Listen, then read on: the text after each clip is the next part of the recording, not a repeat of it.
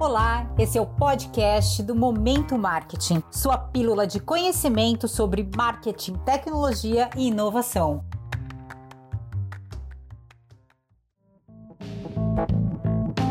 Bom, não é novidade para ninguém que a pandemia de coronavírus alavancou ainda mais o e-commerce brasileiro.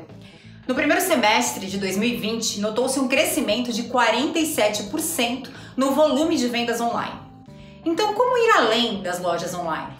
Usando a China como um exemplo de sucesso, o Brasil começou a experimentar a venda através de vídeos ao vivo, ou seja, lives. As empresas perceberam, depois dos avalanches de live durante a quarentena, que poderiam usar toda essa audiência para vender ainda mais pela internet, no que eles passaram a chamar de shop streaming, que nada mais é que colocar vendedores para apresentar ao vivo produtos que podem ser comprados online. E na verdade isso já existia, mas nesse momento que as pessoas não podem ou diminuíram a ida a lojas físicas, isso foi levado ao extremo. A Dengo foi uma das primeiras no Brasil a adotar esse modelo como alternativa. Preocupada com o faturamento do Dia das Mães, os vendedores começaram a receber seus clientes em um espaço virtual e tirar todas as dúvidas. Assim, a B2W também apostou no modelo e lançou Americanas ao Vivo, inspirado na plataforma chinesa Alibaba, que já faz isso há alguns anos. O diretor da B2W Digital diz que é uma forma diferente do consumidor ver o produto antes de comprar. A Tilling Beans também investiu nesse modelo para lançar a sua nova coleção. Outro exemplo bem interessante para atrair o consumidor nesse modelo de compra à distância foi o projeto da CIA com o YouTube.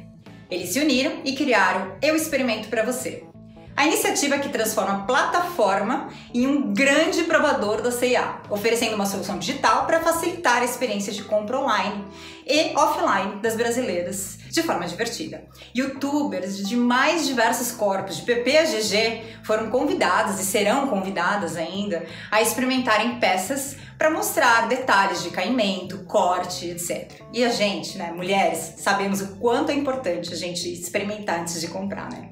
Será que a live veio para ficar, esse formato de venda?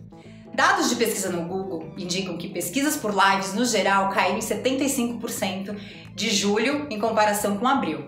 Mas, ainda assim, existe uma presença forte, o que não é tão diferente, porque lá em 1990, Shoptime já conquistou o seu espaço fazendo vendas através de telefone. Vocês lembram?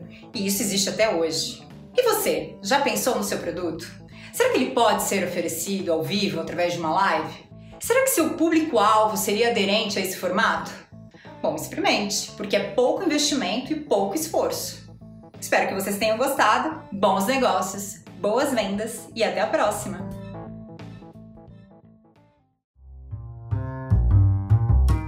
E esse foi mais um conteúdo do Momento Marketing. Para mais conteúdos, acessem www.momentomktonline.com.